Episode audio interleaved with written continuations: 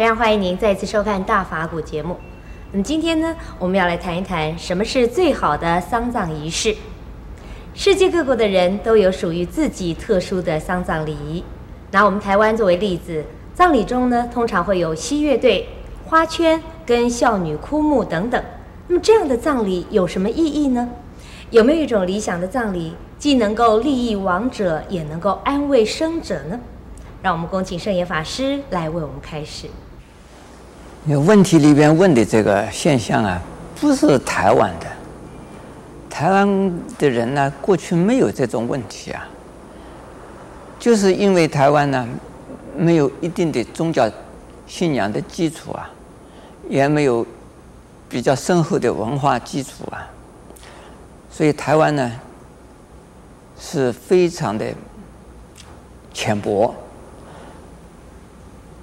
呃，一股风啊，只要有一个人开始，就变成了大家有风的学习。只要有一个人呢，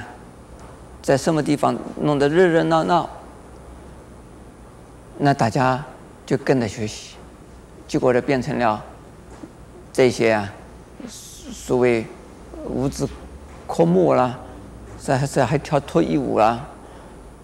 这种丧礼里边呢，这种情形出现的。那么在最早的，在台湾的丧礼啊，因为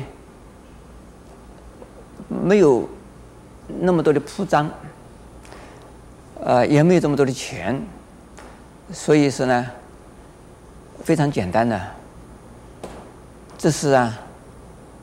举行一个简单的告别仪式。而送啊一些这个啊丧仪里边呢，那个必须要用的用品或者是贡品，也都非常的单纯，非常简单的。那么乡下人的丧礼啊，我们呢都看到是非常单纯的，这个披麻戴孝，像这种情形呢。也无可厚非啊，这是中国从几千年来慢慢的形成的一种啊礼节啊礼俗啊。那么，但是在近年以来，或者是近呢十年、二十年来呢，我们的台湾的社会的经济情况渐渐的好转了，而许多爱好虚荣的人家呢。就遇到丧礼的时候啊，就各种各样的花样就出来了，又是西药、西乐不是西药，西乐这个喇叭、鼓、呃鼓号乐队，另外呢还有传统的这个传统的吹鼓手的、吹唢呐的，另外呢还有啊。道士啊，以及呢，和尚啊，还有呢，尼姑啊，去送丧的，还这个念经的，那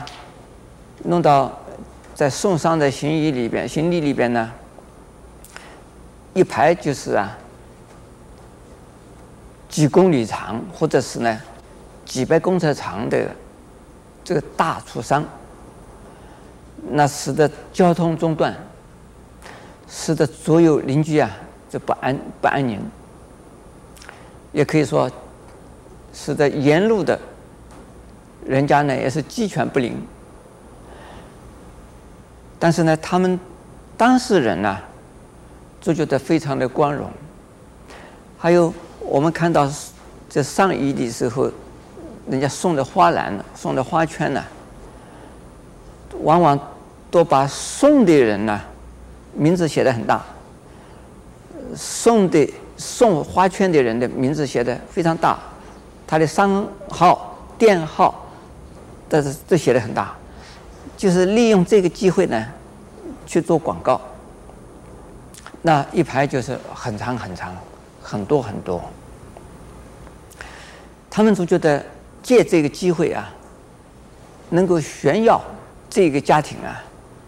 是很有地位的，是很有办法的，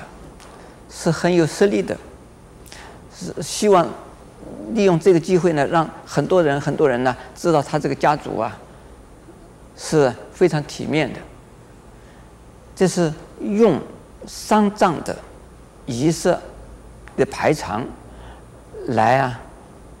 造他自己活人的一种啊势力，这虚荣。